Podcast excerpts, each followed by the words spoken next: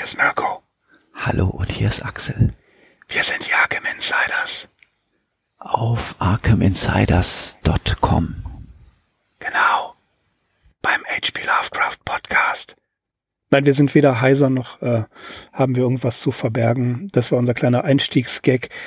Heute sprechen Axel und ich über eine der ja, wirklich legendärsten und größten Geschichten von H.P. Lovecraft, nämlich es geht um den Flüsterer in der Dunkelheit. Da haben wir uns einen kleinen Spaß erlaubt. Ja? Warum auch ja, nicht? muss auch mal sein. muss auch mal sein, genau. Okay, also der, der Flüsterer im Dunkeln, The Whisperer in Darkness. Und ähm, die meisten von euch haben Wetten abgeschlossen, habe ich gehört, wer dieses Mal die Zusammenfassung geschrieben hat. Und die meisten von euch werden gewonnen haben. Denn wie immer hat der Axel was vorbereitet. Ja, wir wollten natürlich niemanden enttäuschen. was soll ich sagen, Axel? Hm. Äh, ich enttäusche meistens, weil ich das einfach nicht schaffe. Nein, Axel ist der beste Zusammenfasser aller Zeiten, vor allen Dingen was Lovecraft-Geschichten angeht. Und ja, lauschen wir seinen Worten, die er nicht flüstert, sondern ich denke zu unser allem Vergnügen ganz deutlich von sich gibt. Alles klar. Im November des Jahres 1927 wird der Bundesstaat Vermont von heftigen Überschwemmungen heimgesucht. Infolgedessen werden Gerüchte über monstrose Wesen laut, die vereinzelt in den angeschwollenen Flüssen gesehen worden sind. Die Rede ist von anderthalb Meter großen, krebsartigen Geschöpfen von rosa Farbe mit Flossen oder Flügeln auf dem Rücken. Einer, der diese Sichtungen entschieden als Aberglauben abtut, ist unser Erzähler Albert Wilmarth, seines Zeichens Professor für Literatur an der Miskatonic Universität in Arkham. Dank seiner volkskundlichen Forschungen erkennt er die Wechselwirkung zwischen jenen Beobachtungen und gewissen Überlieferungen der Indianer, die sich um die Existenz einer Monsterrasse in den Bergen Vermonts drehen. Die Angehörigen dieser Rasse werden als die anderen oder die Alten bezeichnet. Kennzeichnend für sie ist, so sagen es zumindest die Legenden, eine sehr heimliche Lebensweise, die bis auf wenige Ausnahmen jeglichen Kontakt zur Menschenwelt meidet. Hinzu kommen Erklärungsmodelle, die auf unterschiedlichen Glaubensansätzen basieren. Da haben wir zum Beispiel die puritanischen Siedler. Sie beschimpften diese Wesen als Gefolgschaft des Teufels.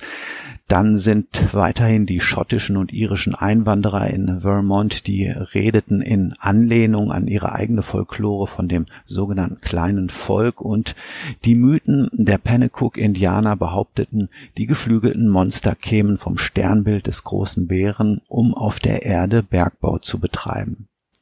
Wilmarth selbst steuert noch eine weitere Legende hinzu, nämlich jene von dem Mi-Go, dem fürchterlichen Schneemenschen des Him Himalaya-Gebirges. Ohne selbst in Vermont zu sein oder gewesen zu sein, führt Wilmarth eine Debatte über diesen Aberglauben auf den Seiten der örtlichen Zeitungen an. Daraufhin erhält er einen Brief von einem gewissen Henry Akeley, ein Einsiedler, dessen Familie schon seit Generationen in der unberührten Bergwelt Vermonts zu Hause ist. Akeley ist ein vielseitig gebildeter Mann mit wissenschaftlichem Background, dem wegen seiner Zurückgezogenheit freilich die Weltgewandtheit fehlt. Dieser Brief nun ist unfassbar, denn Akeley sagt, dass Wilmarth Gegner näher an der Wahrheit sind als jener selbst. Er behauptet nicht, dass er die toten Monster in den Flüssen gesehen hat, nein, er, Henry Akeley, hat sie lebend gesehen und ihre Spuren in Form grotesker Klauenabdrücke dokumentiert und fotografiert. Abdrücke, die er sogar schon rund um sein Haus gefunden hat. Auch behauptet er, die Wesen belauscht zu haben und beschreibt ihre Äußerungen als ein befremdliches, insektenhaftes Summen. Des Weiteren exemplifiziert er die diversen Elemente des Aberglaubens. Die Wesen kommen allerdings von einem anderen Planeten und können sich mit riesigen Schwingen im interstellaren Raum bewegen. Sie haben eine heimliche Bergbaukolonie gegründet und wünschen in Ruhe gelassen zu werden. Allzu neugierige Menschen räumen sie aus dem Weg, wobei sie allerdings gelegentlich Verbündete unter den Menschen suchen, die von Akeley sogenannten Spione.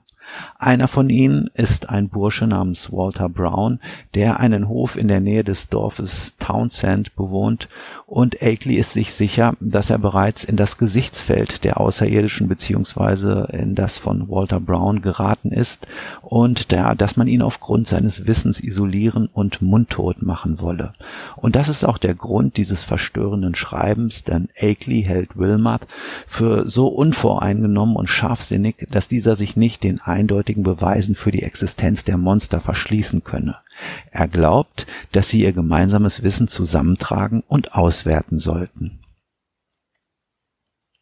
Wilmot seinerseits hält Akeley durchaus nicht für verrückt, auch wenn er eher glaubt, irgendein degenerierter, entstellter Menschenschlag bewohne die Berge und werde fälschlicherweise als monströs angesehen. Auf seine freundliche, aber reservierte Antwort folgt ein weiterer Brief Akelys, dem Beweisfotos beiliegen. Die Bilder dokumentieren die Bergeinsamkeit, Steinkreise und die erwähnten Klauenspuren. Am rätselhaftesten erscheint indes die Aufnahme eines schwarzen Steins, den Akeley auf dem Round Hill gefunden haben will.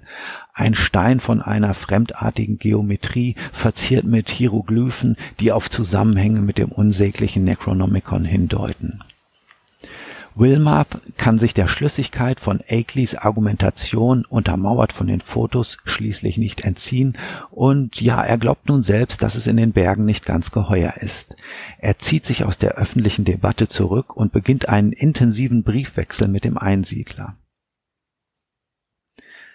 Wenn auch einige dieser Briefe verschwinden oder sogar abgefangen werden, so erreicht Wilmarth im Sommer 1928 schließlich doch eine Phonographenaufnahme, die Akeley mehr als zehn Jahre zuvor zur Walpurgisnacht unweit einer Höhle im Wald gemacht hat. Aufgezeichnet ist ein fragmentarisches Ritual, bei dem die gotteslästerlichen Kreaturen des Cthulhu-Mythos, unter ihnen Nyarlathotep, angerufen werden es ist nicht nur das insektenhafte Summen, sozusagen eine Travestie der menschlichen Sprache zu hören, sondern auch eine menschliche Stimme mit kultiviertem Bostoner Akzent. Fassungslos steht Wilmot vor dieser Tonaufnahme, die er immer und immer wieder abspielt. Als jedoch Akeley den mysteriösen schwarzen Stein verschickt, wird ausgerechnet diese Sendung offensichtlich von irgendeinem Agenten der Wesen abgefangen, so dass das gute Stück nie in Wilmarth Hände gerät. Gleichzeitig kommt Akeley selbst immer stärker in Bedrängnis. In mondlosen Nächten bellen seine Wachhunde, von denen er ein ganzes Rudel hält, wie verrückt. Tags darauf findet er die verräterischen Klauenabdrucke rund um sein Haus. Auch die des Spions Walter Brown sind dabei. In der Dunkelheit meidet er jetzt die einsamen Waldstraßen und seine Einkäufe und die Post erledigt er nur noch in der nächsten größeren Stadt Brattleboro. Die Telefonleitung wird gekappt und schließlich werden mehrere seiner Wachhunde getötet. All dies erfährt Wilmarth aus Akeleys Briefen. Der Professor ist verständlicherweise in Sorge und wünscht, der Einsiedler möge die Behörden einschalten. Akeley selbst redet davon, zu seinem Sohn nach Kalifornien zu ziehen, doch ja, hält ihn eine fast krankhafte Heimatliebe davon ab, einfach die Zelte abzubrechen. Natürlich bietet Wilmarth auch persönlich seine Hilfe an und ist bereit, nach Vermont zu fahren. Er erhält ein im Namen Akeleys aufgegebenes Telegramm, in dem dieser jedoch von Hilfemaßnahmen abrät. Doch später gesteht Akeley, ein solches Telegramm gar nicht verfasst zu haben.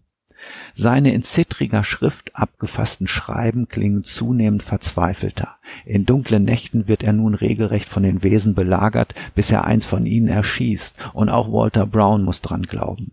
Im Gegenzug dazu werden weitere von Akeleys Hunden getötet. Dann aber nehmen die Kreaturen Kontakt zu ihm auf und kündigen mit summender Stimme an, ihn nicht nur auf ihren Heimatplaneten Jugot, sondern bis ans Ende der Galaxis verschleppen zu wollen. Schließlich trudelt ein nahezu hoffnungsloser Brief ein, in dem Akeley schreibt, dass er Giftgas gegen die Belagerer einsetzen und, wenn das nichts helfe, den Sheriff benachrichtigen werde. Dass man ihn wahrscheinlich für verrückt erklären wird, ficht ihn nicht an. Ja, er sieht in einer möglichen Unterbringung in einer Anstalt einen Ausweg, lebend aus der ganzen Sache herauszukommen. Wilmarth aber beschwört er, alle Dokumente zu vernichten und sich vollständig aus allem herauszuhalten. Ein Anfang September 1928 mit der Maschine verfasster Brief Akelys bringt dann die überraschende Wende. In aufgeräumter Stimmung gibt er zu, dass er die Absichten der Bewohner des Jugot komplett falsch verstanden habe. Bei diesen handelt es sich übrigens um erstaunliche pilzartige Organismen. Nachdem er einen ihrer Botschafter, einen Menschen, bei sich empfangen hat, sieht er nun alles viel klarer und freundlicher. Er berichtet, wie die Außerirdischen entgegen der abergläubischen Legenden durchaus interessiert sind, mit dem gebildeten Teil der Menschheit in Kontakt zu treten. So soll ein für beide Seiten fruchtbarer Austausch zustande kommen und er, Henry Akeley, ist vorgesehen, als Vermittler oder Dolmetscher zwischen den Spezies zu fungieren. Nicht sofort, aber doch irgendwann wird ihm eine Reise ins All in Aussicht gestellt. Seine Freude über diese intellektuell reizvolle Aufgabe ist unverkennbar. Nebenbei erwähnt er, dass er für die Wachhunde nun natürlich keine Verwendung mehr hat. Das Schreiben endet mit einer Einladung, Wilmot möge sich doch zeitnah auf den Weg nach Vermont machen, Fotos, Briefe und Phonographenaufnahme mitbringen, damit man die Geschichte noch einmal gänzlich rekonstruieren könne. Idealerweise gibt Akeley eine präzise Zugverbindung an und verspricht, seinen Brieffreund in Brattleboro am Bahnhof abzuholen Wilmot ist angesichts dieser umfassenden Veränderungen logischerweise wie vor den Kopf gestoßen. Vor allem bleiben ihm nicht die Unterschiede zwischen diesem und früheren Schreiben Akeleys verborgen, beispielsweise was Wortwahl und Rechtschreibung betrifft. Letztendlich aber verspürt er auch Erleichterung, dass sich die Situation beruhigt hat und noch mehr brennt in ihm doch selbst ein Drang nach Erkenntnis und die kosmischen Einsichten, die Akeley andeutet, klingen zu verlockend, um dem Ganzen eine Absage zu erteilen. Kurz gesagt, Wilmot kündigt sich bei Akeley an, was von diesem mit einem Telegramm und der nochmaligen Bitte, alle Unterlagen dabei zu haben und über die Reise stillschweigen zu bewahren, quittiert wird. So begibt sich denn Wilmot von Massachusetts auf die Reise gen Norden nach Vermont. In Brattleboro wird er jedoch nicht von Henry Akeley, sondern von einem kultivierten Herrn empfangen, der sich als Mr. Noyce und Freund Akeleys vorstellt. Letzterer, letzterer sei gerade wegen eines asthmatischen Leidens unpässlich. In einem großen modernen Auto beginnt nun die Fahrt zu Akeleys Haus. Eine Fahrt durch eine wie aus der Zeit gefallene Landschaft, die hypnotisierend und furchteinflößend zugleich ist, deren Reiz sich der Besucher jedenfalls nicht entziehen kann, namentlich wenn er an den fantastischen Zweck seiner Reise denkt. Ein Gefühl des Unbehagens bleibt auch dann noch bestehen, als sie das Akeley-Domizil erreichen. Mit Grausen identifiziert Wilmot einige Fußspuren vorm Haus als die Klauenabdrücke der lebenden Pilze vom Jugot, lässt sich gegenüber Neuss jedoch nichts anmerken. Dieser bittet den Ankömmling jetzt ins Innere des Hauses und informiert ihn über Akeleys schwachen Gesundheitszustand, bevor er wieder in den Wagen steigt und wegfährt der Gastgeber aber sitzt im verdunkelten Arbeitszimmer und hat geschwollene Füße und Knöchel, die bandagiert sind. Zudem kann er sich nur mit schwacher, flüsternder Stimme mitteilen. Wilmarth erkennt in dem bärtigen Mann Henry Akeley, wie er ihn auf einem der Fotos zum ersten Mal sah. Aber die Erlebnisse der letzten Zeit müssen ihm sichtbar zugesetzt haben. Der Kranke weist seinem Gast ein Zimmer in den oberen Räumen zu, ebenso teilt er ihm mit, dass in der Küche für ihn ein Imbiss vorbereitet sei. Im Anschluss, im Anschluss daran könne man sich gerne noch etwas unterhalten, nämlich über revolutionäre Zeit-Raumerkenntnisse über den Jugoth, einen lichtlosen, unentdeckten Planeten am Rande des Sonnensystems und über fremdartige Reiche und Geschöpfe, zu denen in den Bergen Vermonts und anderswo clandestine Zugänge existieren Gesagt, getan. Wilmot nimmt eine Stärkung zu sich, findet allerdings den Kaffee ungenießbar und gießt ihn in der Küche in den Abfluss. Danach kehrt er ins Arbeitszimmer zurück, wo er die mitgebrachten Dokumente schon ausgepackt hat und ist gespannt auf die versprochene Unterhaltung. Die lässt denn auch keine Wünsche offen, wobei sich unser Chronist Wilmarth scheut, alles preiszugeben, was er in diesen heimlichen Stunden im Arbeitszimmer Eglis erfahren hat. Namen und ihre Bedeutungen fallen, wie Cthulhu, Azathoth, die Hunde von Tendalos und auch das Geheimnis des schwarzen Steins mit den Hieroglyphen wird ihm entschlüsselt. Das Schrecklichste aber ist die Aussicht, selbst durch den interstellaren Raum die Reise zum Jugoth und darüber hinaus anzutreten. Akeley scheint amüsiert, als sein Besucher bei dieser Vorstellung zusammenzuckt und wiegelt ab. Die Pilzwesen hätten ein Verfahren entwickelt, bei dem das Gehirn dem menschlichen Körper entnommen und in einen Metallbehälter, Metallbehälter gepackt werde, um so das Weltall zu durchqueren. Der übrige Organismus werde derweil künstlich am Leben erhalten. Nur keine Bange, das alles sei schon mehrfach erprobt worden. Dann bewegt Akeley seine schlaffen, wächsernen Hände und deutet auf ein Regal, auf welchem mehrere Zylinder stehen. Die Gefäße sind mittels Kabeln an verschiedene Apparate angeschlossen und beinhalten Lebensformen vom Jugoth vom Neptun und von einem Planeten jenseits der Galaxis. Auch ein Zylinder mit dem Namen Henry Akeley ist vorhanden. Nicht diesen, sondern einen anderen soll Wilmot nun vom Regal nehmen und mit einem Röhrenapparat koppeln.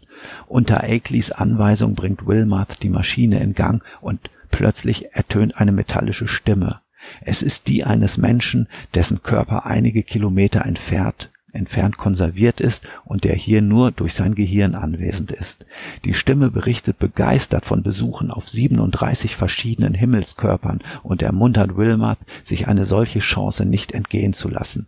Er sei ja ein wissbegieriger Mensch und das Verfahren vollkommen schmerzlos und ohne Nebenwirkungen, bla bla bla. Am Ende verabschiedet, verabschiedet sich das Gehirn im Zylinder mit einem gute Nachtgruß und wünscht, dass die Sprechmaschine abgeschaltet werde. Wilmar empfiehlt sich auch gegenüber Akeley und begibt sich erleichtert ins Gästezimmer, das genau über dem Arbeitszimmer liegt. Für ihn ist klar, dass er keine weitere Nacht in diesem Haus zubringen wird. Seine Neugierde ist namenloser Angst gewichen. Bewaffnet mit einem Revolver legt er sich angekleidet aufs Bett, fest entschlossen, wach zu bleiben. Und richtig wird Wilmot irgendwann aus seinem Halbschlaf geschreckt, als jemand am Knauf seiner verschlossenen Türe rüttelt.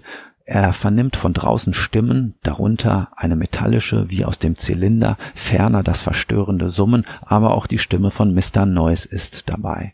Dann dringen Geräusche aus dem Arbeitszimmer zu ihm hinauf. Schritte und Schlurfen, als sei der Raum mit Leuten oder was auch immer angefüllt. Es sind rätselhafte Gesprächsfetzen, die Wilmot aufschnappt. Auch der Name Akeley fällt immer wieder. Er überlegt, was die Außerirdischen mit ihm und seinem Gastgeber wohl vorhaben.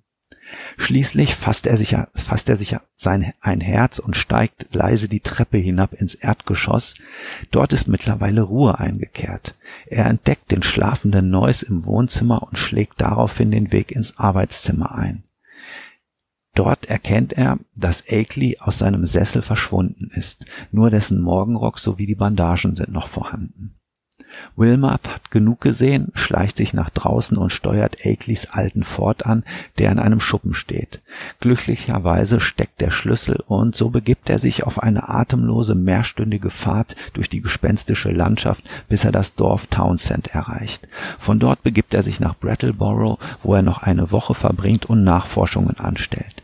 Henry Akeley freilich ist und bleibt verschwunden. Bei einer Untersuchung seines Hauses findet sich von irgendwelchen Zylindern Kindern und Maschinen natürlich keine Spur mehr. Doch Albert Wilmot ist sich voll und ganz der kosmischen Schrecken bewusst, die in der einsamen Bergwelt Vermonts lauern und die für die Menschen kaum angenehm sein dürften. Und er weiß, was er gesehen hat, als er zum letzten Mal das Arbeitszimmer betreten und den Strahl der Taschenlampe auf den Sessel des Flüsterers im Dunkeln gerichtet hat. Drei Gegenstände, die offensichtlich als Maskerade gedient hatten. Wilma hofft inständig, dass es täuschend echt gemachte Wachserzeugnisse gewesen sind. Denn was er da auf der Sitzfläche des Sessels hatte liegen sehen, das waren das Gesicht und die Hände von Henry Akeley gewesen. Seltsam, aber so steht es geschrieben. Ja, eine Wahnsinnsgeschichte. Wo beginnen ist die Frage. Es ist ja alles Mögliche drin. Geschrieben, begonnen hat er sie am Februar 1930 und hat ähm, gebraucht bis zum, 7, bis zum 26. September 1930. Veröffentlicht wurde sie im August 1931 in West Tales und 350 Dollar hat er dafür bekommen. In den Zeitungen der damaligen Zeit hat er natürlich von den Überschwemmungen von 1927 in Vermont Kenntnis genommen und das war eines der größten, eine der größten Naturkatastrophen, die Vermont jemals gesehen hat.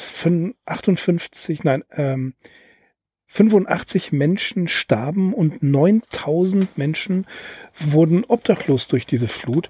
Das ist also schon eine gewaltige Naturkatastrophe gewesen. Und zu dieser Zeit hat er sich auch um seinen guten Freund Paul W. Cook Sorgen gemacht, den er, von dem er schon länger nichts mehr gehört hatte.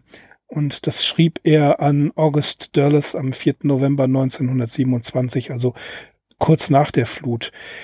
Die beschriebene Gegend hier in Whisperer of Darkness kannte er sehr, sehr gut von seinen eigenen Reisen, und zwar den von auch 1927 und 1928. Und er übernimmt für Whisperer in Darkness ganze Passagen aus seiner Reisebeschreibung Vermont A First Impression, die er 1928 im März in dem Magazin Driftwind veröffentlicht hat. Auch die Fahrt mit dem Ford-Automobil ist auf eine wirklich reale persönliche Erfahrung von H.P. Lovecraft von 1928 zurückzuführen, als er West Orton besuchte.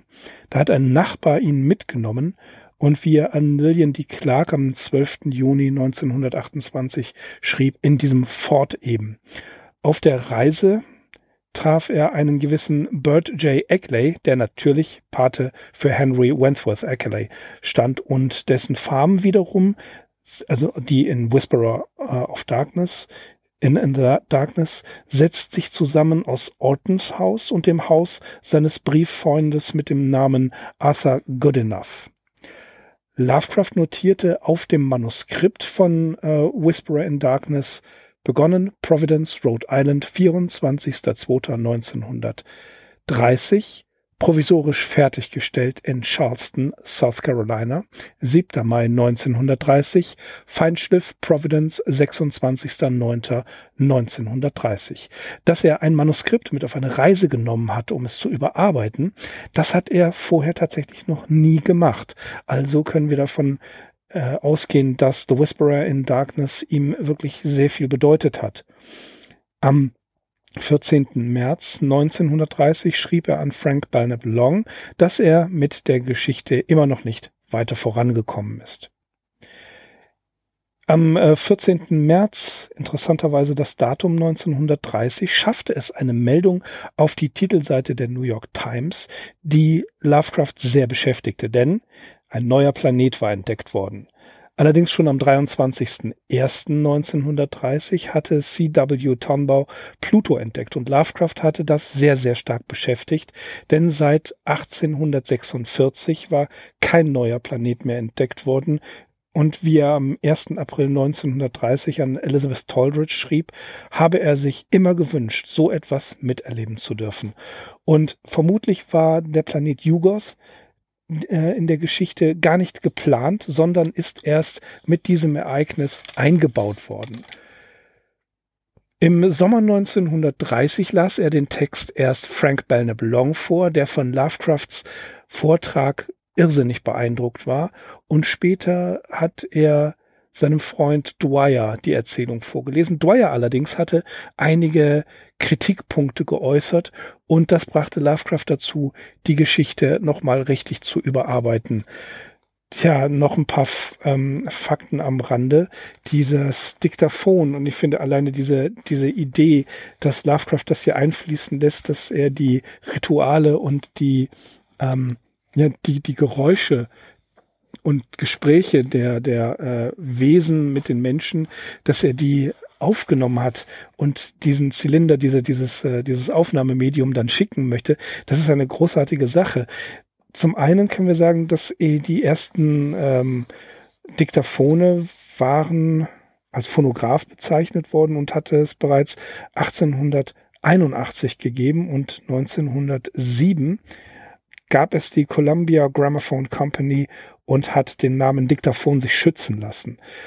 Äh, tatsächlich, wenn wir uns zurückerinnern an sehr frühe Zeiten Lovecrafts, gab es, wie er sich in einem Brief von 1918 an Morris Rowe erinnert, äh, eine Aufnahme von Lovecrafts Stimme. Und zwar muss das gewesen sein im Oktober oder Januar 1906.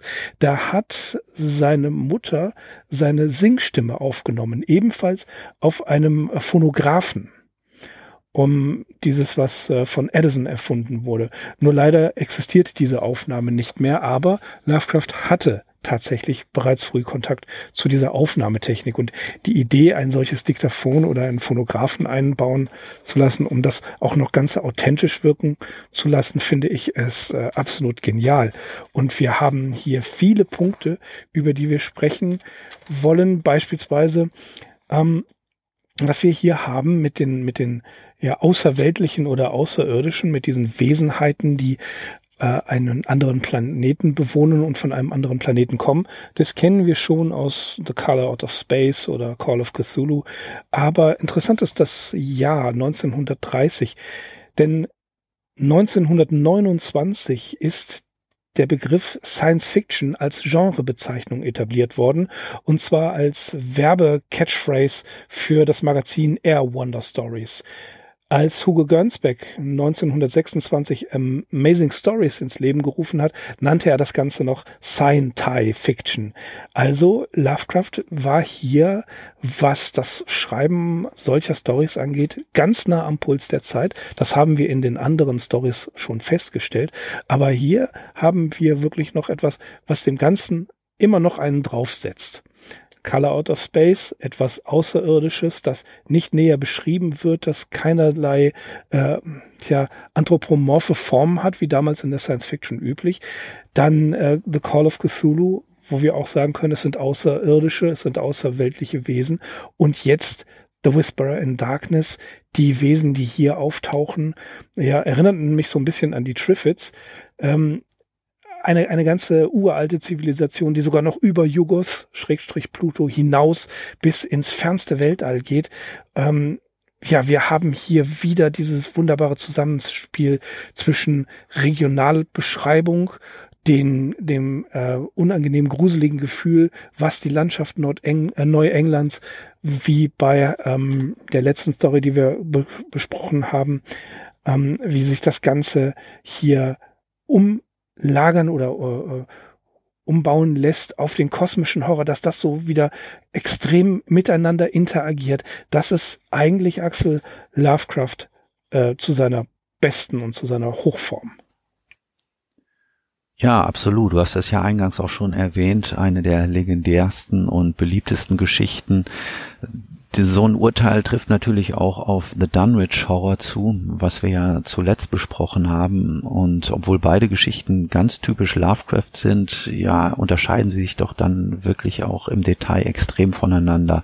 Stichwort Science Fiction. Ich denke mal, gerade hier gibt es keinen Zweifel, dass wir es mit diesem Genre zu tun haben. Und einer der ersten, der das wohl auch so gesehen hat und in diesen Zusammenhang eingeordnet hat, war Fritz Leiber. Er hat eben auch gerade diesen Science Science-Fiction-Aspekt bei Lovecraft schön herausgearbeitet, wie wir ihn ja später auch noch ähm, in Der Schatten aus der Zeit oder At the Mountains of Madness durchaus auch drin haben. Aber klar, hier The Whisperer in Darkness äh, kann man äh, mit Fug und Recht als Science-Fiction-Geschichte bezeichnen. Neben den ähm, technischen Apparaten, die hier zum Einsatz kommen, die er erwähnt, das Diktaphon und den Phonographen, haben wir dann auch so verrückte Apparate wie diese Sprechmaschine oder die Idee, dass ein, Konz äh, dass ein Gehirn dem menschlichen Körper entnommen wird und wahrscheinlich in irgendeiner Nährflüssigkeit aufbewahrt wird, äh, anschließend in einen Metallzylinder gepackt wird und ja einmal quer durchs All geschickt wird. Ähm, das sind natürlich alles liebenswerte Details. Ich würde gerne nochmal ähm, auf die Technik oder die Konstruktion der Geschichte an sich zurückkommen, weil die ist natürlich auch irre. Und man kann eigentlich sich das ganz gut vergegenwärtigen, dass Lovecraft relativ lange an dieser Geschichte gefeilt hat, weil ja, er hatte sich wahrscheinlich selbst nicht einfach gemacht, der, diesen Aufbau der Erzählung irgendwie ja aufzustellen oder erstmal zu etablieren das muss man sich wirklich mal auf der Zunge zergehen lassen, was wir hier überhaupt an äh, Dokumenten und Erzählperspektiven haben. Also im Großen und Ganzen haben wir natürlich die zwei Erzählperspektiven oder die zwei Chronisten. Das ist einmal so als übergeordneter Erzähler der Albert Wilmarth der allerdings, das muss betont werden, überhaupt nicht mehr äh, über die Briefe verfügt, die er sich mit Akeley geschrieben hat, sondern die hatte er ja mitgebracht ähm, anlässlich seines Besuchs in dem Farmhaus von dem Akeley und ja, äh, bei seiner überhasteten Flucht hat er natürlich nichts mehr mitnehmen können. Also die rekonstruiert er mehr oder weniger, ja eigentlich nicht mehr oder weniger, sondern komplett aus seiner Erinnerung. Lovecraft versucht das so ein bisschen zu rechtfertigen. Ja, der Wilmarth ist natürlich ein Literaturprofessor und der ist ja so ein sehr genaues ähm, Textarbeiten gewöhnt und äh, angeblich fällt ihm das nicht so schwer, so etwas aus der Erinnerung zu rekonstruieren. Das müssen wir einfach mal so hinnehmen. Hm, die Dinge, diese Wesen, die in den Flüssen treiben, davon erfahren wir einerseits durch Zeitungsmeldungen und andererseits durch Augenzeugenberichte. Aber auch da muss man ganz klar sagen, niemand hat eins dieser Wesen vor sich auf irgendeinem Tisch liegen gesehen, so dass er es genau äh, beobachten und beschreiben konnte, sondern sie treiben ja in diesen angeschwollenen Flüssen die diese Überschwemmungskatastrophe mit sich gebracht hat, treiben sie eben vorbei und werden eben wahrscheinlich mehr oder weniger nur so flüchtig wahrgenommen. Dann kommen diese alten Überlieferungen und Sagen der Indianer hinzu, was ja auch so ein völlig nicht greifbares Material ist, was aber hier doch relativ hohen dokumentarischen Wert hat, wenn, wenn ich das mal so sagen darf. Also die ähm, Elemente dieser Sagen bewahrheiten sich ja nachher und die Indianer hatten da schon den richtigen Riecher, als sie gesagt haben, diese Wesen kommen von einem anderen Sternbild, um hier auf der Erde Bergbau zu betreiben. Dann kommen so hm. Sachen hinzu wie die Fotos und die Aufnahme von dem Diktaphon Lovecraft bemüht sich hier sehr, solche Materialien als fälschungssicher oder als objektiv darzustellen, die völlig frei von irgendwelchen Tendenzen sind auch das müssen wir natürlich einfach so hinnehmen. Ich denke mal, das wird schon zu Lovecrafts Zeit nicht mehr so gewesen sein, ähm, dass man diese Dinge völlig unangetastet gelassen hat, sondern es gab natürlich schon die Möglichkeit von Mehrfachbelichtungen oder von Nachbelichtungen oder generell die Möglichkeit, auch Fotos äh, so zu manipulieren, dass sie irgendwas darstellen sollten, was sich in Wahrheit in Anführungsstrichen so nicht zugetragen hat. Aber gut, das ist eben so, trägt halt zu diesem sehr dokumentarischen Tonfall der ganzen Geschichte bei. Also alles in allem, ja, ein, ein, ein großer Wirrwarr an verschiedenen Quellen und Medien und Dokumenten, die Lovecraft hier zusammenpackt und die natürlich unabdingbar, für den Eindruck der Lektüre sind und wie ich sie natürlich jetzt in der Zusammenfassung auf diese Art und Weise auch nicht wiedergegeben habe, weil das muss man wirklich dann auch im Original lesen. Das stimmt und das, das Tolle daran ist, dass es ja ähm, quasi ein Übermitteln von Beweismitteln und Beobachtungen ähm, in dem Fall ähm, multimedial. Wenn, während wir bei Call of Cthulhu ja was ähnliches, ein ähnliches Mosaik haben, ein Puzzle, wo sich der Erzähler das Stück für Stück zusammensetzen muss aus, aus äh, Zeitungsberichten, aus einem Zufallsfund und aus, aus Tagebuchaufzeichnungen, haben wir hier die Briefe, die Selbsteinschätzungen und Interpretationen von Wilmarth und dann eben die, die Fotos und wie du schon sagtest, die Aufnahme. Und das finde ich interessant. Also er arbeitet hier mit mehreren ähm, beweiskräftigen Materialien, die den Rationalismus als Stilmittel hier haben. Einfach um das Ganze festzumachen. Und das war, das, das fand ich persönlich sehr faszinierend abgesehen von der Tatsache, dass wenn er hier ein, wenn Wilmers hier einen Bericht gibt und die Briefe und äh, das Ganze nicht mehr hat, aber den Wortlaut noch exakt wiedergeben kann, das ist immer nur so eine Frage, äh, wie ist, soll das eigentlich nach außen hin wirken? Aber ähm, er trifft hier, er muss hier zweimal, zwei verschiedene Töne treffen, nämlich einmal Eccleys und einmal Wilmers ähm, persönlichen Ton. Und das, das finde ich halt interessant. Ähm, dann haben wir hier eine Ebene, auf die ich eben schnell ein oder irgendwas anderes, bevor ich auf diese Ebene eingehe.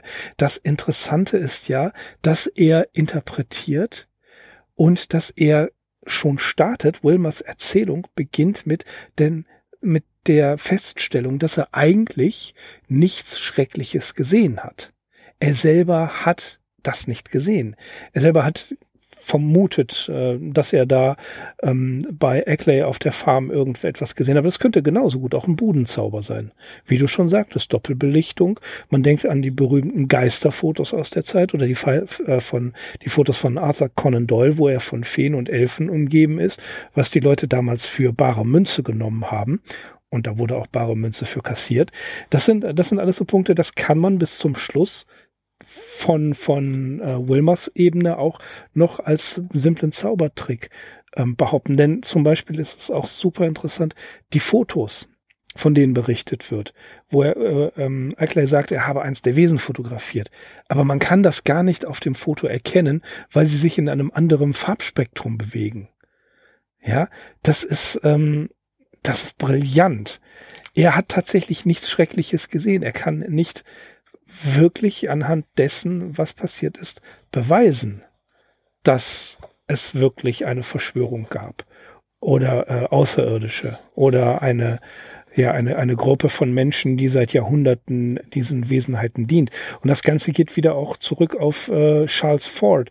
Über den hatten wir auch schon mal gesprochen. Charles Ford, der von 1874 bis 1932 gelebt hat und in Buchpublikationen eigentlich ein Sammler von Daten war, die ja eigentlich nicht von der akademischen Fachwelt wahrgenommen worden sind. Also heute würde man sagen Revolverblatt oder äh, ja diese diese wie hieß diese Serie auf RTL 2 X Factor. Äh, sowas sowas war quasi Charles Ford Metier und Lovecraft hat diese Sachen aber trotzdem gelesen und ähm, sich dadurch inspirieren lassen.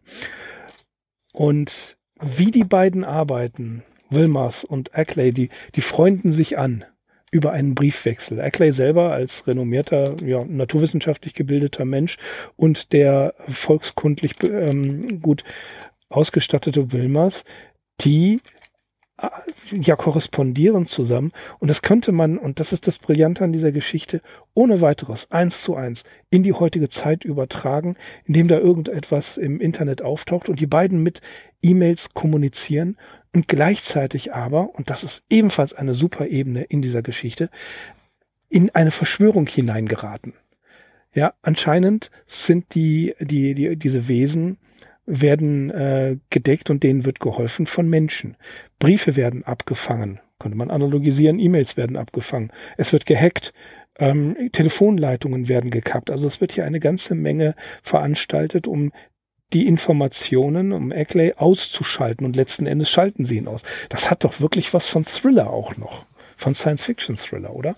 Mm, absolut. Nicht umsonst hat Marco Frenschkowski in seinem Vorwort zu der Feste-Ausgabe geschrieben, kein anderer Text Lovecrafts dürfte so massiv den Ton neurotischer Verschwörungs- und Verfolgungsängste treffen. Ja, das ist eben der Reiz dieser Erzählung, dem man sich nicht entziehen kann und den wir so bei Lovecraft auch äh, ja nicht mehr angetroffen haben, denke ich. Äh, gerade im Verbund mit dieser interessanten Erzähltechnik ist das natürlich etwas Einzigartiges. Und ja, er wirft uns auch immer wieder solche Brocken hin, die Zweifel an diesen Erzählperspektiven aufkommen lassen. Wenn wir uns Henry Akeley zum Beispiel vornehmen, der hat nämlich durchaus ein Interesse, dass irgendwelche Neugierigen oder Touristen oder irgendwelche Forscher aus seiner Umgebung ferngehalten werden. Nämlich an einer Stelle heißt es, es kommen sowieso schon immer mehr Werbeleute und Grundstücksmakler äh, in die Bergeinsamkeit, um da wahrscheinlich irgendwelche Ferienwohnungen zu errichten. Brillant. Ja, also absolut brillant. Genau, ja. wie gesagt, das wäre ein so ein Interesse, das er hat und was vielleicht dafür sprechen könnte, dass er sich das tatsächlich alles nur ausgedacht hat. Ja, das, ne, und auch, auch diese Perspektive mit reinzubringen, dass er hier äh, dass, dass wir viel, ihm vielleicht auf den Leim gehen und Mhm. dass er, dass das Eckley das einfach nur inszeniert. Ja. Ne, Was, er richtet sich ja an, an, an jemanden, der in der Öffentlichkeit sich damit beschäftigt. Und äh, dann, dann fängt er an, dieses ganze Gespinst drumherum zu, zu weben, irgendwelche Krallenspuren, dann angebliche Wachhunde und so weiter, so dass man bis zum Schluss nicht wirklich sicher sein kann, inwieweit hat er das, das inszeniert, um tatsächlich die Leute da fernzuhalten und einen Gewährsmann zu haben, einen rationalistischen Wissenschaftler, der als Gewährsmann hier dienen kann, um die Leute da fernzuhalten. Es sind also zwei, zwei Männer, die ähm, ja miteinander auf intellektueller Ebene kommunizieren. Und das, äh, ja, der eine hat ein Ziel, der andere lässt sich drauf ein. Und dann diese, diese Verschwörung, ob sie wirklich existiert, das ist, wie du schon sagtest, die Frage. Ne? Also das erinnert so auch, so, auch noch ein bisschen an Akte X, so ein Stückweise. Mhm.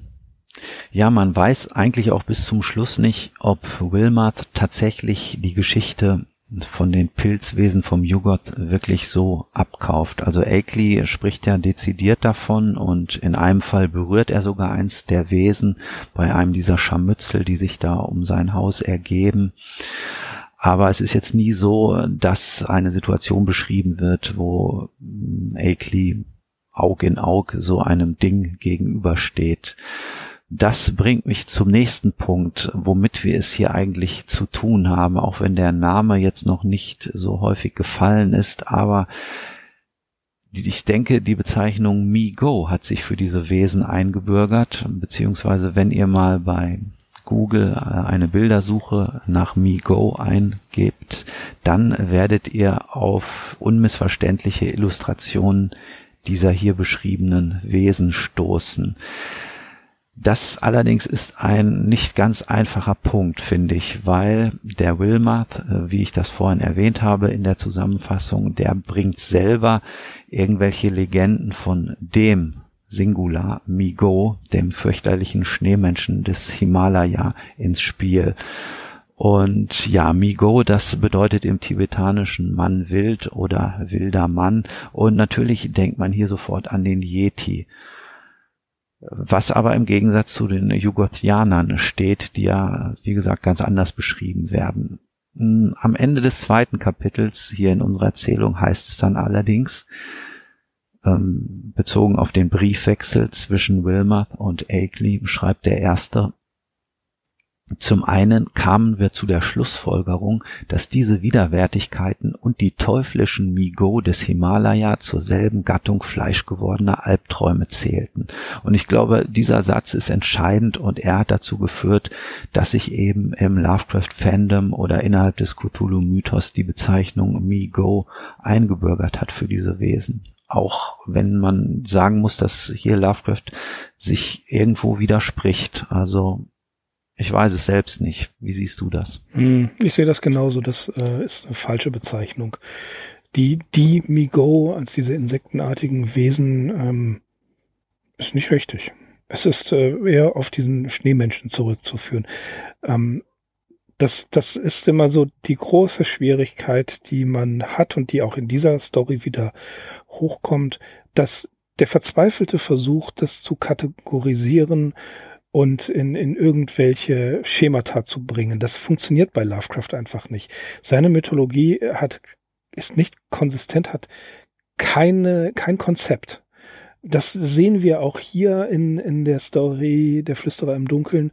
Da wird dann Shub-Niggurath erwähnt. Ähm, die Hunde des Tintalos, eine der wirklich großartigen Erzählungen von Frank Belknap Long. Das ist eine meiner Lieblingserzählungen von ihm. Die kommen auch noch, also dazu.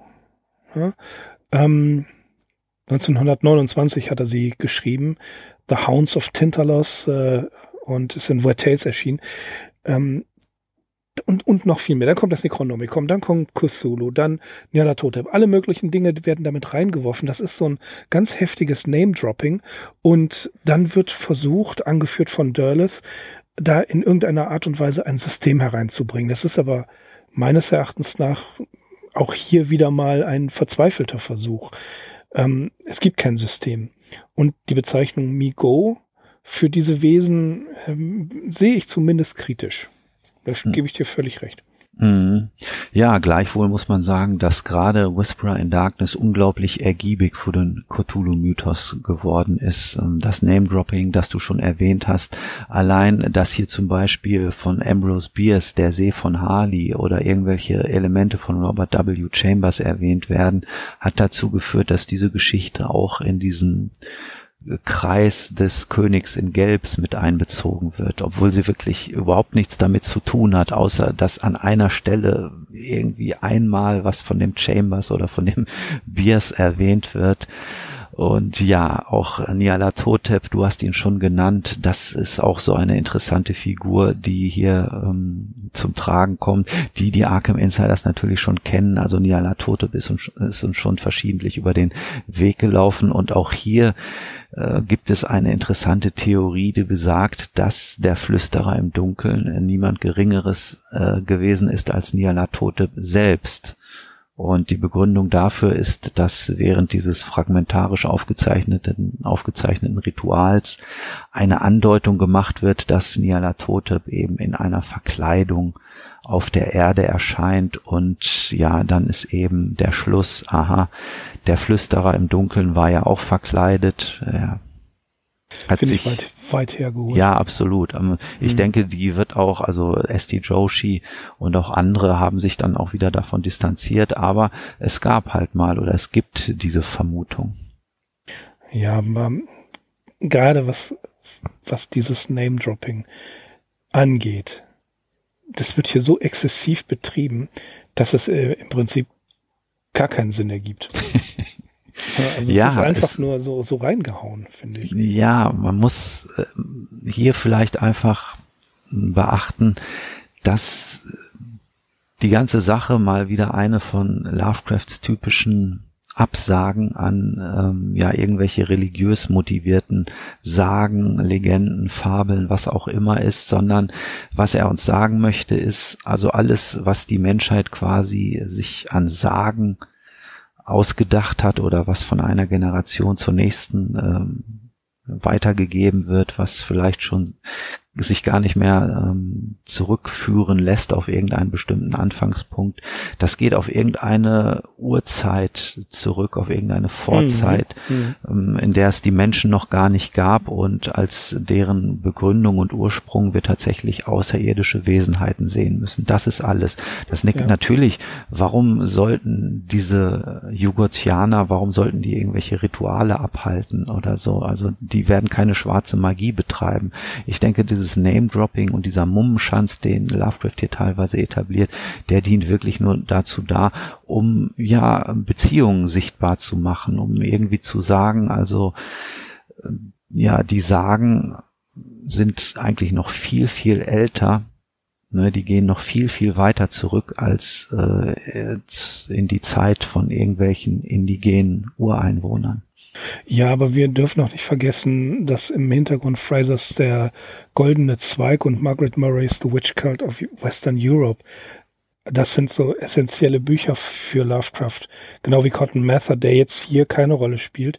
Aber gerade was den Witch Cult oder The Golden Bow angeht, das sind eben ähm, äh, äh im, im Großen angelegte Theorien, die genau das widerspiegeln, was du gesagt hast, dass es alles auf eine größere Vereinigung oder eine tatsächlich Verschwörung zurückzuführen ist, die darin angelegt ist. Und dieses Prinzip benutzt er ja immer wieder, wie zum Beispiel in Call of Cthulhu. Bei Color Out of Space und Dunwich Horror haben wir und, und auch Charles Dexter Ward haben wir, ja, wenn wir schon bei Verschwörungen sind, kleine Zellen, die arbeiten. Waitley arbeitet mit seinem Bruder zusammen, um äh, Yoxotot zu beschwören. Dann The Color Out of Space ist völlig ohne, ohne Bezug, taucht diese Farbe auf oder diese Entität auf. Ähm, und äh, in, in, den, in den anderen Geschichten sind es immer wieder punktuelle, kleine Gruppen. Bei Call of Cthulhu ist es eine weltweite Verschwörung. Und hier bei ähm, Whisperer in Darkness kann man tatsächlich auch sagen, wenn man das analogisiert, ist das wieder in, wirklich ins Große hineingegriffen. Gehen wir davon aus, dass ähm, das nicht inszeniert wurde, sondern dass das alles wirklich existiert im fiktionalen Kontext, dann haben wir es hier mit einer weltweiten Verschwörung zu tun, genau wie bei Call of Cthulhu. Cthulhu wird hier erwähnt. So, und dann, dann fragen wir uns, sind die, die, die Agenten äh, dieser Wesenheiten der Jugoslawier ähm, eine, ein, ein konkurrierendes System zu, zu Cthulhu, nur weil er darin erwähnt wird. Die Verschwörung von Cthulhu erscheint ja mächtiger als die der Jugoslawier daher sehe ich, das passt einfach nicht wirklich zusammen. Mm. Ja, tut aber dem Reiz der Geschichte natürlich überhaupt Nein, natürlich, klar, sicher. Ja, ja, das, klar, das aber stimmt. wenn man das, wenn man versucht, diese Dinge zu Ende zu denken, die Lovecraft eben hier ganz bewusst natürlich nur an der Oberfläche wabern lässt, dann kommt man unter Umständen zu solchen Erwägungen. Ist ja auch ganz reizvoll. Dafür treffen wir uns ja auch hier in diesem Podcast, um sowas mal zu diskutieren. Aber klar, den, den Reiz der Lektüre kann so etwas im Endeffekt auch nicht erklären. Und ähm, mhm. die vermeintlichen Fehler Lovecrafts sind eben das, was seine Geschichten so einzigartig macht. Und alle, die versucht haben, da ein System draus zu stricken, sind schmählich gescheitert, zu Recht.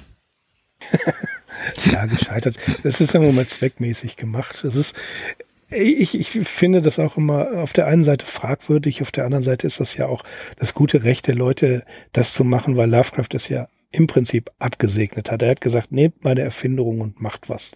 Nehmt meine Erfindungen so und macht was draus. Ja, das hat er ja jedem erlaubt und jeden dazu ermutigt. Und wenn man jetzt so wie Dörles anfängt, da ein quasi System aufzubauen, ja, ich denke nicht, dass Lovecraft das, dass das in seinem Sinne war. Er hätte es oder hat es auch gebilligt und dann war es für ihn auch gut. Der war nicht so streng damit, wie wir es jetzt sind.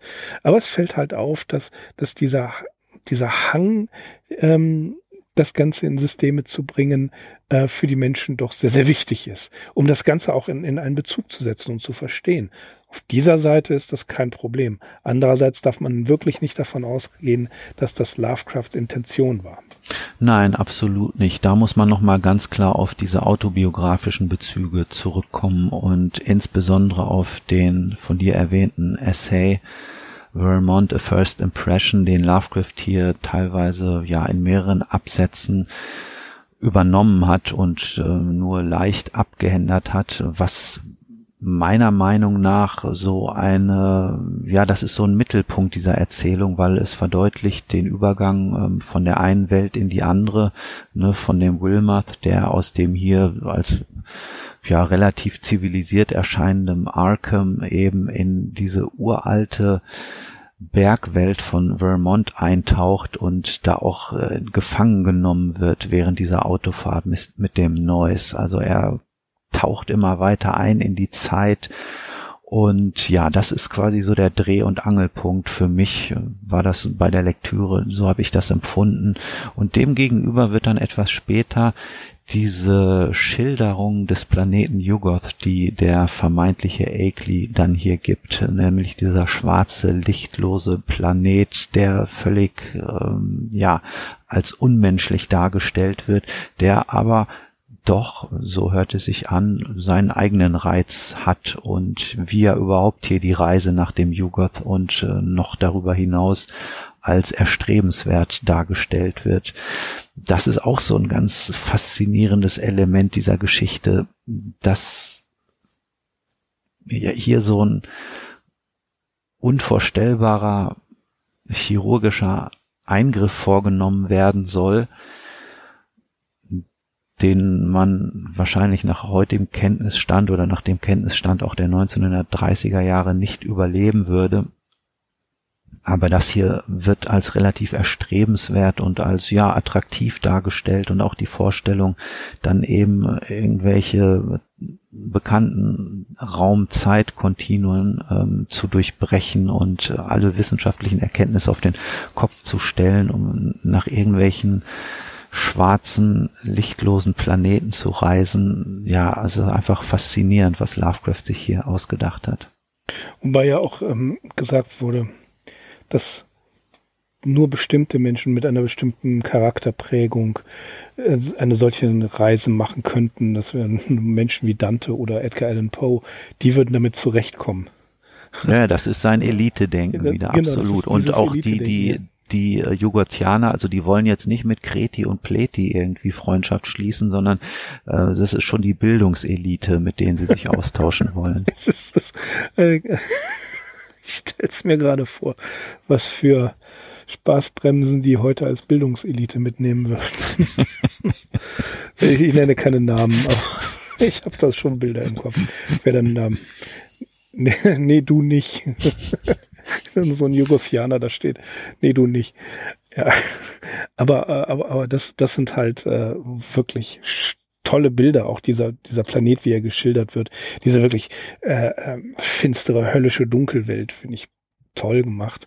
Und auch interessant ist, ähm, das unterstützt auch die These, dass es vielleicht nur ein Budenzauber gewesen ist, dass ausgerechnet auf der Erde für Wesenheiten, die den interstellaren, ähm, die Inter das interstellare Reisen ohne weiteres beherrschen, ja, dass, dass dann ausgerechnet hier irgend so ein Stein in der Erde rumliegt, den die brauchen. Mhm. Ne? Das ist genau wie Mountains of Madness kommen wir noch drauf. Call of Cthulhu, warum die Erde, wenn Lovecraft immer wieder betont, dass die, die Menschheit eine, auf einem Planeten, der ein Staubkorn irgendwo abseits von wirklich interessanten Sternen liegt oder Planeten liegt, dass, dass die ausgerechnet hier einen solchen Bodenschatz finden. Das ist ja wie bei, wie heißt das, wie bei Independence Day. die kommen da wirklich in, in, in eine, wie Loriot sagt, man sieht mehr, mehr, wenn man die Nebenstraßen fährt. Ne? Also die sind dann eine galaktische Nebenstraße gefahren, eine Raumumgehungsstraße, ja, Douglas Adams, ne? und treffen auf die Erde und denken sich, ach ja, kann man ja mal machen. Ne? Mm, also, ja, ja, ja. Und das, das, ist, das ist auch wieder eine, eine super Idee. Aber, aber auch interessant ist, sie kommen aus der Tiefe des Raumes, nur um in die Tiefe der Erde hineinzugehen. Und das, das ist ja wieder, das hatte ich eingangs erwähnt, äh, dieses, das, das Regionale, Neuengland, Vermont in dem, in dem Fall, wie es geschildert wird, als ein, ein Hort von wirklich, von Amerikas, tja, düstere Ecke, Ne? Weil die großen Wälder, die ja bis heute da existieren, wo man sich, wo man tagelang sich verlaufen kann, ohne ähm, eine auf eine Menschenseele zu, zu treffen. Und ähm, dann dieses an sich schon recht unheimliche Gebiet wird dann auch noch angereichert mit einem kosmischen Schrecken. Mhm. Und das, diese, diese Connection, die bringt er einfach, das hat er bei Dunwich Horror gemacht, das hat er bei dem ganzen Arkham Circle, das hier ist jetzt nicht, denke ich, nicht direkt Arkham Circle, aber er spielt in Neuengland und, und diese, dieses Parallele, das ist seine große Stärke, weswegen ihn ja auch Townley Scott als ein Regionalschriftsteller eher sieht. Mm, absolut, klar. Das ist eben das, was vielleicht die Epigonen schlecht nachvollziehen können oder ja, wo ihre Stärke nicht liegt und deswegen lesen sich so Pastiche-Erzählungen ja einfach auch nicht wie das Original. Also ich kenne fast keine. Während es zum Beispiel mhm. bei Sherlock Holmes offenbar einfacher ist, Pastiche zu schreiben. Also da gibt es möglicherweise einige ganz gute oder ich kenne zum Beispiel eine gute, das Weiße Band, die mir persönlich nicht schlechter erscheint als die Sachen, die Conan Doyle selbst geschrieben hat. Aber bei Lovecraft fällt mir wirklich nichts ein. Schwierig. Also vielleicht gibt es irgendwo unter den vielen tausend Erzählungen, muss man ja mittlerweile sagen, die sich in irgendeiner Art und Weise ähm, im, im Lovecraft-Universum bewegen, äh, die eine oder andere wirklich gute. Das kann ja aber, da kann man nur auf, auf, auf Zufallstreffer hoffen oder auf Tipps von außerhalb. Das ist wahnsinnig schwierig, sich durch den Dschungel eine Schneise zu, zu schlagen, um etwas zu erwischen. Es gibt tolle Pastiche-Erzählungen, gar keine Frage. Aber man merkt den meisten halt an, dass sie nicht dieses Originäre treffen. Tja. Ja.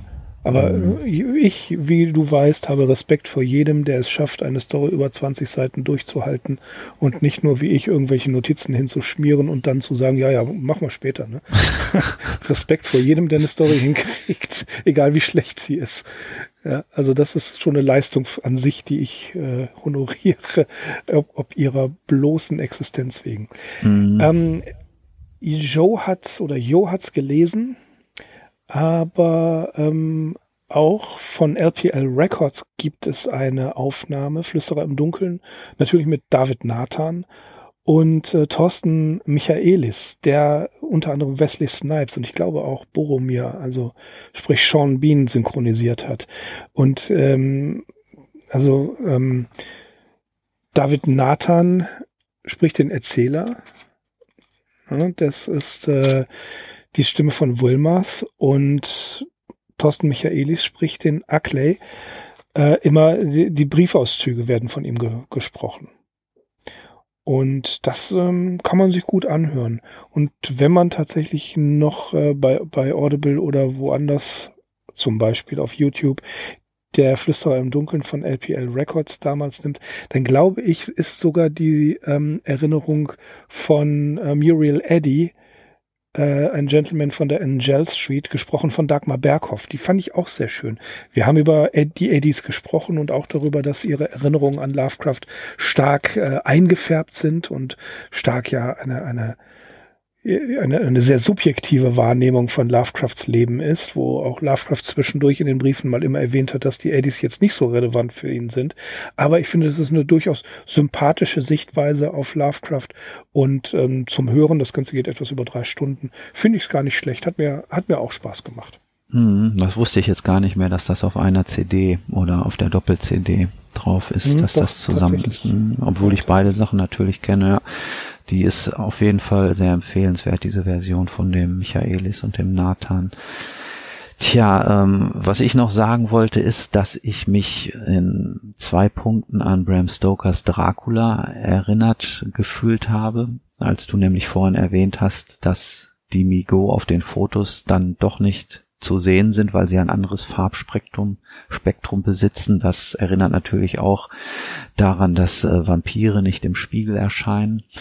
Und ähm, noch mehr hat mich eigentlich diese Empfangsszene in Akelys Haus daran erinnert, als nämlich ähm, ja der Akeley den Wilmer empfängt und sagt, also er wird nicht an der Mahlzeit teilnehmen, ihm geht es nicht gut und der Wilmarth soll sich schon mal selbst verköstigen, da ist ein Imbiss für ihn vorbereitet. Mhm. Und das Jonathan ist ja genauso ja. wie wenn Jonathan Harker ja. auf Schloss Dracula ankommt und der Vampir ihm sagt, ja, er möge doch äh, allein zu Abend essen, er habe schon gegessen und habe keinen Hunger. Ja, ja das, das, das hat sogar so ein bisschen was von Gothic Novel. Mhm. Also in, in, in, in kleinen Punkten. Also da, da spielt das auch wieder mit rein. Das hat wirklich diese Gothic Novel Szenerie am Anfang, äh, bei dem Empfang. Das stimmt mhm. schon. Also auch hier wieder ein, ein Stilbruch, aber nur ganz kurz. Aber es passt so wunderbar da rein. Also ja, das, selbst das wenn man, selbst ja. wenn man die Geschichten nicht auf solche Sachen hin analysiert, nimmt man sie vielleicht unbewusst in Anführungsstrichen wahr. Und je mehr man äh, sich mit diesem ganzen Genre auskennt, desto mehr, ja, kann man das vielleicht eben auch auf so einer unbewussten, unbewussten Ebene wahrnehmen und äh, hat öfter so das Gefühl, aha, hier findet gerade irgendetwas Vertrautes statt, auch wenn man das, wenn man es nicht immer benennen kann. Hm. Ja, alles in allem, ähm, ich mag die Geschichte. Ich mag sie sehr, weil so wahnsinnig viel drin vorkommt. Äh, und er, ich glaube, das ist sogar einer der längsten Prosatexte wenn nicht sogar der Link. Das weiß ich jetzt nicht genau. Äh, aber äh, nichtsdestotrotz, dass er auch hier schafft, die Spannungsbögen zu halten. Was man ihm ja oft vorwirft, dass er das nicht hinkriegt. Das stimmt bei der Geschichte schon mal gar nicht. Nö, das ist äh, ja auf jeden Fall gut gemacht. Die Konstruktion, wie ich sie vorhin äh, erwähnt habe oder was ich daran gelobt habe, äh, dazu stehe ich auf jeden Fall. Und der Spannungsbogen, klar, der wird auch gehalten. Die Geschichte hat ein gutes Timing. Ähm, sie hat so ein bisschen was Kammerspielartiges, erinnert auch so ein bisschen am Aufbau zum Beispiel an E.T.A. Hoffmanns Der Sandmann, Nathanael an Lothar und so weiter. Also die spielen sich immer schön die Bälle zu der Wilmoth und der Akeley. Das macht schon Spaß zu lesen. Was würdest du sagen im äh, Vergleich mit der letzten Geschichte, Dunwich Horror? Welche würdest du bevorzugen, wenn du jetzt eine oh. bevorzugen müsstest? Oh, das, das ist schwierig. Ich weiß, deswegen habe ich eine, dich das ja gefragt. Ja, ja, das war mir. Oh, oh je. Tatsächlich aber ähm, zum Schrecken aller Hörerinnen und Hörer würde ich den Dunwich Horror dem Flüsterer im Dunkeln vorziehen. Das äh, ist aber der autobiografische Einschlag, von dem ich beim letzten Mal gesprochen habe. Und mir gefällt äh, der Arkham Circle, der sich auch wirklich als Arkham Circle darstellt, viel, viel besser ähm, als, als diese spezielle Geschichte hier. Und ähm, daher sage ich, Dunwich Horror ja eher als, äh, als Flüsterer im Dunkeln. Mm, okay, tja, ich glaube, ich bin nach jeder Lektüre eigentlich immer für die aktuelle Geschichte am meisten eingenommen.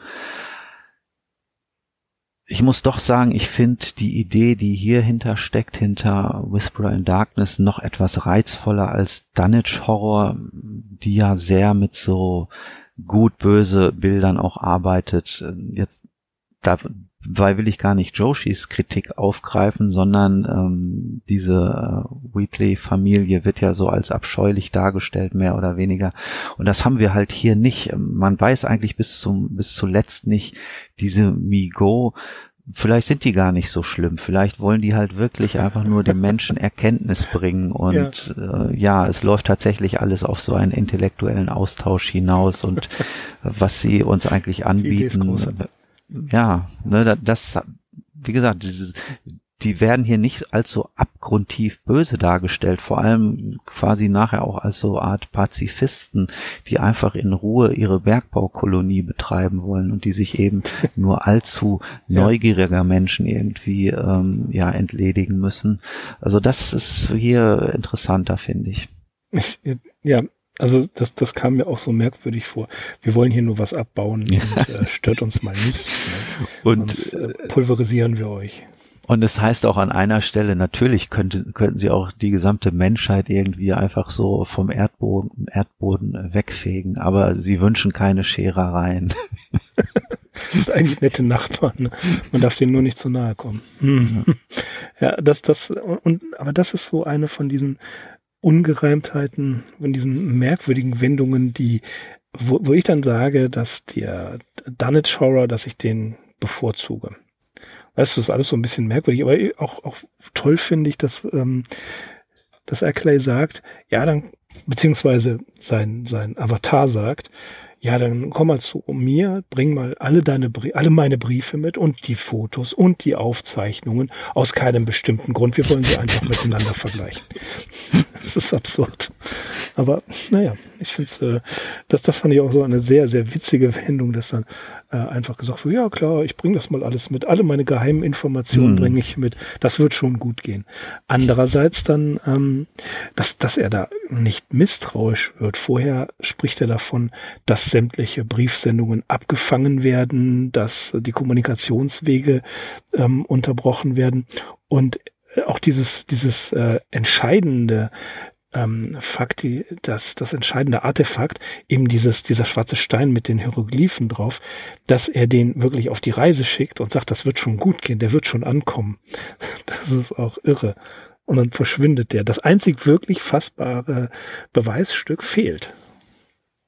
Ja, ich kann mich nur wiederholen, es sind gerade diese vermeintlichen Fehler, die Lovecrafts Geschichten so, ja, bestrickend machen, weil so wie sich seine Figuren wirklich auch teilweise lustvoll, lustvoll dem Grauen ergeben, so geht es zumindest mir als Leser auch. Ich lasse mich da einfach gerne drauf ein. Klar, dieser Wilmoth ist unglaublich naiv und wie schnell der sich von einem Skeptiker zu einem Gläubiger entwickelt, äh, das ist natürlich, raubt einem den Atem, aber irgendwie ja ist das auch faszinierend, äh, wie bei dem dann alles ins Wanken kommt und, und am Ende lässt er alles stehen und liegen und fährt dann einfach dahin äh, in, nach Vermont, nimmt alles mit, ist auf einmal so völlig aufgeschlossen. Lovecraft baut schon immer so Stellen ein, wo dann so ein bisschen dieser Skeptizismus wieder aufblitzen soll, aber ja, es wird einfach nicht durchgehalten und die Leute, wie gesagt, die